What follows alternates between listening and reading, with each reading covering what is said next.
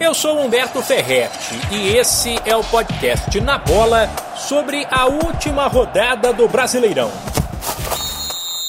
Com quase três meses de atraso por conta da pandemia, o campeão de 2020 será conhecido nesta quinta-feira, quando todas as dez partidas começarão às nove e meia da noite, no horário de Brasília. O cenário é simples. O líder Flamengo, se vencer o São Paulo no Morumbi, ficará com a taça pelo segundo ano seguido. Se ele perder ou empatar, o título ficará com o Internacional, desde que o Colorado vença o Corinthians no Beira-Rio, em Porto Alegre.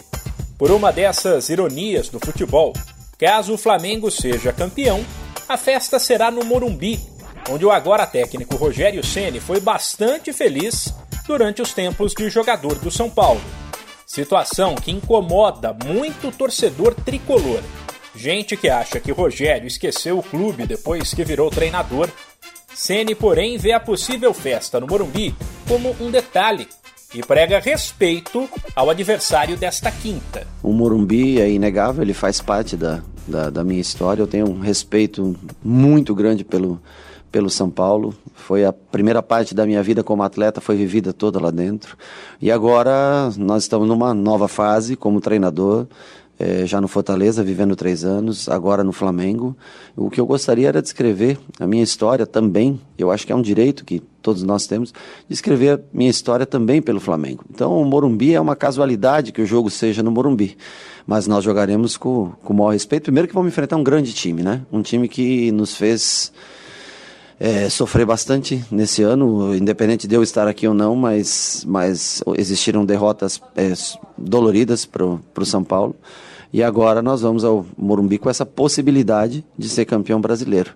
Mas sempre com o maior respeito que o São Paulo merece pelo, pelo grande clube que é. Já pelos lados do Inter, que não sabe o que é conquistar o Brasileirão desde 79, a ordem é esquecer o que acontece no Morumbi. O técnico Abel Braga admite que, caso o São Paulo marque um gol, pode avisar os jogadores para aumentar a motivação. Mas diz que o Inter precisa, antes de torcer contra o Flamengo, fazer a parte dele, diante do Corinthians. Baixa empate. Né?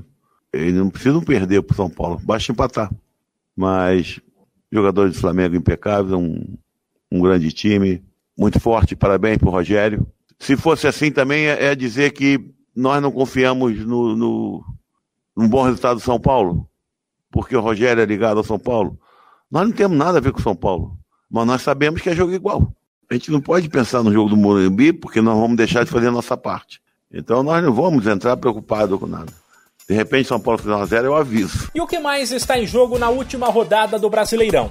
O São Paulo com 63 pontos e o Fluminense, que recebe o Fortaleza e tem 61, lutam pela última vaga no G4. Já o Fortaleza, com 41 pontos, está praticamente livre do rebaixamento. Ele só cai se perder para o Fluminense e se o Vasco vencer o Goiás em São Januário e ainda tirar um saldo de 12 gols. Caso contrário, os cariocas vão parar na Série B. O mesmo Fortaleza, caso vença, ainda pode conquistar a última vaga na Sul-Americana ele disputa com o Bahia, que também tem 41 pontos e recebe o Santos, e com o Sport, que tem 42 e visita o Atlético Paranaense. Os duelos entre Red Bull Bragantino e Grêmio, Atlético Mineiro e Palmeiras, Ceará e Botafogo, Atlético Goianiense e Coritiba servirão apenas para cumprir tabela. Esse podcast é uma produção da Rádio 2.